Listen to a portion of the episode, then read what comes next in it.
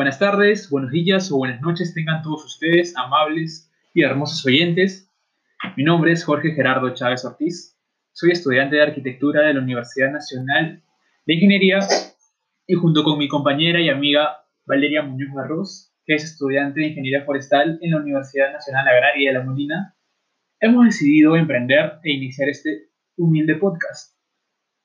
Bueno, como ya habrán podido notar, el nombre del podcast es Quispina Chilla. Y bueno, Quispina Chilla proviene lengua, de la lengua quechua y significa refugio verde. Ahora, los dejo con Valeria para que ahonde un poco más en el significado y los motivos de haber empezado este proyecto. Valeria, por favor, te escuchamos. Hola a todos, muchas gracias por escuchar aquí Espina Chilla. Como ya me presentó Coco, yo soy Valeria, Valeria Muñoz, y voy a hablarles este, cómo nació este proyecto. Eh, bueno, este proyecto nació a partir de las largas conversaciones que he tenido con Coco desde que nos conocimos y que se han profundizado más en esta cuarentena. Nos hemos dado cuenta de que no solo se relacionan por el tema de paisajismo, sino por otros, otros temas más, como por ejemplo las diferentes alternativas de bioconstrucción. Y aquí voy a hablar específicamente de la madera, que es este, creo que es el tema que más me ha motivado a hacer este proyecto ya que este, como, como yo lo veo, de acá en un futuro, este recurso va a dejar de ser visto para construcción por un pensamiento que, eh, bueno, las personas están muy enteradas de que eh, también existen las plantaciones. Entonces piensan de que las maderas provienen de, la, de los bosques naturales. O sea, es verdad, los bosques naturales son muy importantes por los eh, servicios ambientales que nos ofrecen. Yo, mm, para mí, ni tocarlos. Pero ahora, el tema de plantaciones me parece que es algo que se debería de potenciar acá en nuestro país, ya que tenemos más o menos como 8.000 hectáreas aptas para plantaciones. Son 8.000 hectáreas, no, perdón, 8, 8 millones de hectáreas abandonadas. Entonces, este, y bueno, nada, entonces es un tema que a mí me parece muy importante a la madera se le debe dar el valor que verdaderamente se merece y este, potenciar este sector forestal que comparado con otros países de Latinoamérica está muy abandonado. O sea, el PBI eh, del Perú en lo que es el sector forestal nunca ha llegado al, ni siquiera al 1%. Entonces me parece que es algo preocupante y mm, en mi opinión es algo que se debe este, de valorar mucho más. Entonces, bueno, eso es lo que a mí me ha motivado. Ahora quisiera que Coco, este, ah, ya, antes de pasar este, a las motivaciones de Coco, este, no, ya sí, solo decirles que este es un podcast de estudiantes para estudiantes.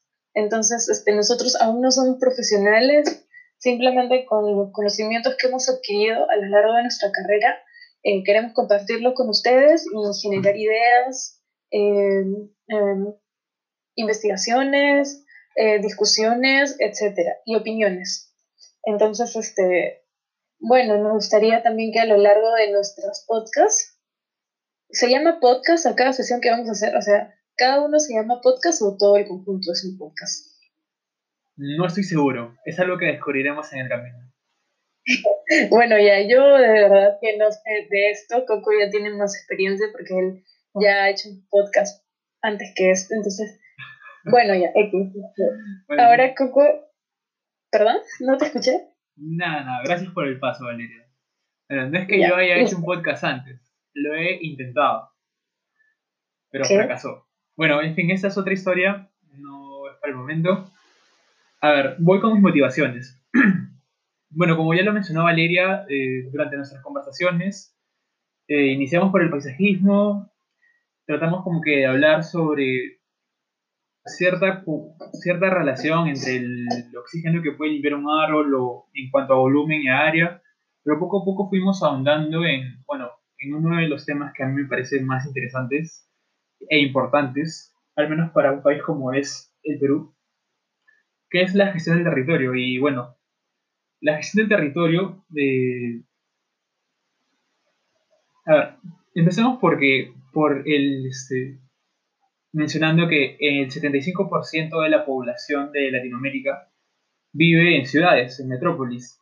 Pero este dato, eh, así como se, se, suelta así, mm, es un poco, eh, ¿cómo decirlo? Es un poco tramposo porque eh, de, esas, este, de esa población, este, del total, el 75% sí vive en ciudades, pero desde el 50% de esas ciudades este, son ciudades medianas, de entre un millón y mil habitantes, y estas ciudades eh, son de carácter más rural eh, que metropolitano. Eh, llámese Cusco, Arequipa, Puno, que tienen un fuerte vínculo con el territorio y con el paisaje. bueno, estas ciudades, este, al, menos para mí, y en base a lo que he aprendido durante estos años, son grandes motores para el desarrollo de nuestro país. Y le, el tema en sí a mí me parece interesante porque estas ciudades podrían orientarse a producir y a extraer recursos eh, muy importantes para construcción o para cualquier otro tipo de industria. Entonces, eh, a mí me parece que estudiar estas ciudades como posibles motores de desarrollo para el Perú es algo importante. Ese es uno de los temas que a mí me llamó bastante la atención. Muy interesante lo que dice mi compañero Coco y de hecho ese es un tema que del que también vamos a hablar a lo largo de las diferentes sesiones de podcast que vamos a tener. Eh, bueno, antes de hablar de los diferentes temas, porque ya tenemos como una lista de temas para abordar y de hecho este, van a nacer otros temas a lo largo de nuestras sesiones y también nos gustaría que ustedes dejen sus sugerencias. Y nada, como ya lo había comentado, me parece que ya lo había comentado, que, este, que no son profesionales, entonces si también observan una, a un error nuestro, que por favor nos lo digan, y que si quieren participar en alguna conversación, pues encantado de recibirlos. De hecho, otra cosa es que este, también van a haber estudiantes invitados en nuestras sesiones y este, por ahí también algún que otro profesor o profesional en el tema. Eh, bueno, este, ¿quieres comentar un poco de los otros temas que vamos a ver, estimado? Bueno, encantado. Como ya lo hemos mencionado, uno de los temas más eh, recurrentes en cuanto a la intersección entre ambas disciplinas es el paisajismo. Pero eh, está también la bioconstrucción, la, la industria constructiva usando materiales forestales. También está la arquitectura participativa y el trabajo con comunidades.